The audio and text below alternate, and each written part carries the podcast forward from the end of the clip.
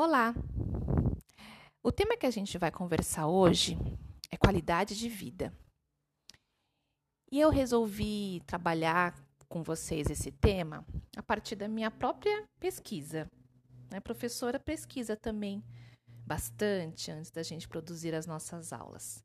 Então, vou relatar para vocês a minha breve jornada pelo conceito de qualidade de vida. Comecei a pesquisar na internet para elaborar esse podcast Encontrei, claro, diversos artigos, trabalhos acadêmicos sobre o assunto.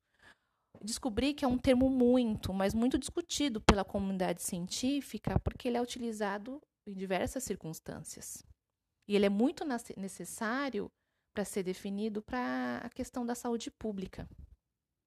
Então, desde a área da saúde pública, passando pela sociologia, antropologia, geografia, porque é um conceito multifacetado, como apresentou a própria definição dada pela Organização da, é, Mundial da Saúde. Como utilizamos a definição dada pela OMS, fui lá eu pesquisar as funções dessa organização, né? Uma vez que ela está em voga devido à pandemia do coronavírus e a ameaça do nosso atual presidente Jair Bolsonaro de sair da organização após o fim da epidemia. Então, encontrei uma reportagem do jornal Estado de São Paulo, do dia 1 de abril deste ano, que traz informações interessantes sobre a trajetória dessa organização e o papel do Brasil e dos especialistas brasileiros em sua criação e funcionamento, o que me deixou bem orgulhosa. É muito bom a gente ver a atuação do nosso país e dos brasileiros em situações importantes. Para vocês entenderem como é significativa a participação do Brasil na OMS, foi um médico sanitarista, cirurgião e farmacêutico brasileiro, Geraldo Horácio de Paula Souza, que contribuiu com a criação da OMS.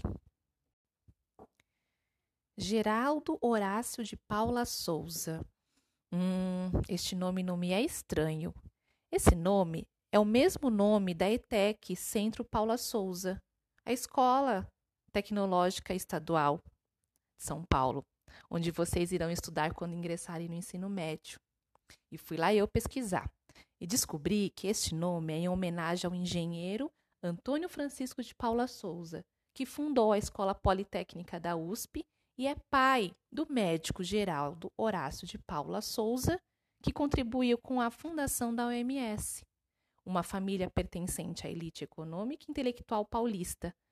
São da cidade de Itu, que, por sua vez, foi um núcleo do movimento republicano brasileiro. Olha que importante a gente conhecer um pouco das raízes e do contexto histórico, familiar e social dos nomes que a gente vê pela história que a gente pesquisa. Então é isso. O médico geral Horácio de Paula Souza foi um precursor da saúde pública no Brasil e, juntamente com seu colega chinês Zeming Tse, contribuíram para a fundação da OMS em um contexto de Segunda Guerra Mundial e do nascimento da ONU. Vejam que os laços de amizade entre nós e os chineses são bem antigos.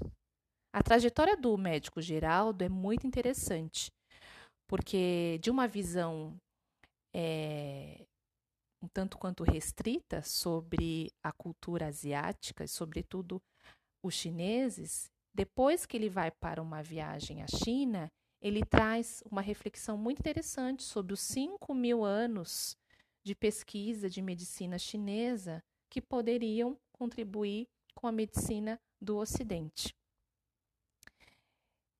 Esse é o lugar que nos leva o estudo e o conhecimento, quebrar preconceitos, ampliar nossos limites de observação da cultura do outro. Então, diferentemente da ONU, onde a participação é majoritariamente de diplomatas, a exigência da OMS, desde a sua criação, é que especialistas na área de saúde pública, imunologia, sejam os protagonistas para pensar ações em contextos como os que estamos vivendo de pandemia. A OMS, portanto, trabalha diretamente com os ministérios da saúde dos países, atuando a partir de evidências científicas. Além de tudo isso, a reportagem cita a participação do Brasil na organização dos Objetivos de Desenvolvimento Sustentável para a área da saúde. E mesmo na ONU, o Brasil conquistou um lugar de destaque com essas e outras contribuições. Pois, alunos, os Objetivos de Desenvolvimento Sustentável é o que dá base para o nosso currículo da cidade para a nossa educação integral, que trabalhamos em nossa escola e que a Secretaria Municipal de Educação propõe trabalhar a partir do currículo da cidade. Veja como nos toca tudo isso que acontece a nível global. E o papel do nosso país como protagonista de pensar é, um novo modelo de sociedade.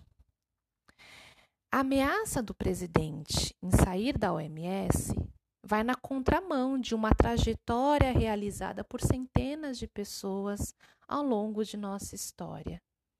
Foi uma construção a nossa participação em esses organismos, nessas organizações importantes. A saída do Brasil da OMS irá comprometer o acesso a remédios e vacinas, sobretudo para a atual doença causada pelo novo coronavírus. Isso é muito grave para nós e, sobretudo, para a nossa população que depende do sistema público de saúde. A OMS não tem o poder de interferir na soberania nacional de nenhum país. A função dela é criar documentos que vão orientar regras e ações para lidar com a saúde pública, como as ações de distanciamento social que a gente está vivendo, vigilância sanitária em portos, aeroportos e fronteiras para mapear a disseminação de vírus, fomentar a cooperação internacional e coordenar respostas a emergências, como a que vivemos atualmente. É uma decisão do país como vai utilizar estas informações. Compreender a importância da OMS e onde ela vai atuar para que os países se esforcem em oferecer qualidade de vida para suas populações? Como assinala a OMS, qualidade de vida é um conceito multidimensional que envolve o bem-estar físico, espiritual, mental, psicológico e emocional. Cada uma destas dimensões é formada por contextos complexos e a condição social do indivíduo vai influenciar, se não até determinar, a percepção que ele possui de bem-estar. Trouxemos a questão da organização das cidades medievais e brasileiras atuais e o acesso aos serviços básicos, como o saneamento básico, para nos conscientizarmos sobre o papel do governo na garantia dos direitos da população e como isso interfere em todas as dimensões da qualidade de vida da população. Vejam só, uma moradia insalubre, localizada em área de risco, sem saneamento básico, qual será o estado físico, espiritual, mental, psicológico e emocional das pessoas que vivem nesta condição? Se a garantia da oferta de água tratada e rede de esgoto não está sendo cumprida pelo Estado, uma vez que é sua função, como pensar em bem-estar? É importante, portanto, sabermos o nosso lugar e o nosso papel em todas essas questões. Continuando a minha pesquisa, agora sobre saneamento básico, vocês sabiam que a nossa cidade de São Paulo se encontra no 19 lugar no ranking anual do saneamento básico das 100 maiores cidades brasileiras? Segundo pesquisa organizada pela OCIP, Instituto Trata Brasil, com base em dados do Sistema Nacional de Informações sobre Saneamento Básico, um dos mais modernos do mundo, tendo como ano base 2018, dados esses que eram divulgados pelo extinto Ministério das Cidades. Ora, mas se a cidade de São Paulo é a mais rica do país, não deveria estar em primeiro lugar? Quem está em primeiro lugar é a cidade de Santos.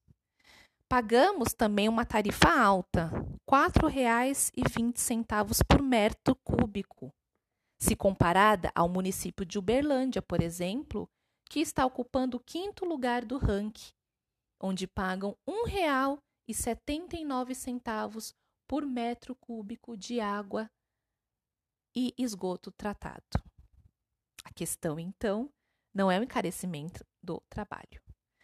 Nosso lugar é devido a principalmente, esse lugar de 19, é devido principalmente à perda de água no sistema, que não é corrigido e modernizado há muito tempo. Então, no sistema de abastecimento de água da nossa cidade, há muita perda de água. Guarulhos, nosso município vizinho, continua sendo um município preocupante, porque despeja 97% do seu esgoto no rio Tietê sem tratamento. O Instituto Trata Brasil traz mais uma informação preocupante. Em 2017, 258 mil internações ocorreram por conta de veiculação hídrica, ou seja, pessoas que ficaram doentes devido ao contato com água contaminada e esgoto não tratado. E o fato de metade da população não ter acesso à coleta de esgoto. 100 milhões de pessoas não têm acesso à coleta de esgoto no Brasil. O que, que significa, professora? Significa que, além das doenças, os nossos rios estão comprometidos e toda a vida dos rios estão comprometidas. Não só os rios, aonde os rios desaguam? No oceano. E a vida marinha também está comprometida. Mas espera lá, quem vai parar no hospital? Somos nós. Eu, você, a pessoa que é mais pobre e a pessoa que é mais rica também. É responsabilidade de todos nós observar a nossa realidade e cobrar dos governos, observar os candidatos que possuem de fato trabalho e preocupação nesta área na época das eleições, por exemplo, a efetivação do que é básico. Do contrário, continuaremos a ser um país com aspectos medievais, como mostra o texto que estamos estudando. Hum, mesmo de longe, escutei aqui uma pergunta que vocês devem estar fazendo. Professora, como posso contribuir para melhorar este quadro? Adoro esta pergunta. Vamos lá. No vaso sanitário só entra xixi e cocô, só. Depois, lavar as mãos com sabão enquanto esfrega, torneira fechada. Estamos pagando um preço alto por não possuirmos hábitos de higiene adequados. No ralo do chuveiro só cai água, cabelinhos no lixo. Na pia só cai água também, fio dental é no lixo. Se você mora em casa, varra sempre sua calçada e coloque o lixo no lixo. Vocês conhecem bem os episódios de enchente em nossa cidade, certo? Observe se seu vizinho faz o mesmo também. Nosso vizinho Guarulhos não faz seu trabalho correto e todos nós perdemos com isso. Conheça a fundo a trajetória política dos candidatos a vereadores, prefeito, deputados estaduais, governador, deputados federais, senadores e presidente, para ver se eles possuem compromisso de fato com estas questões. Se você mora em prédio, observe se a sua zeladoria está cuidando da parte da calçada que lhe cabe, se a coleta de resíduos está sendo adequada. Isso chama-se cidadania participativa e a responsabilidade pela garantia de nossa qualidade de vida também é nossa.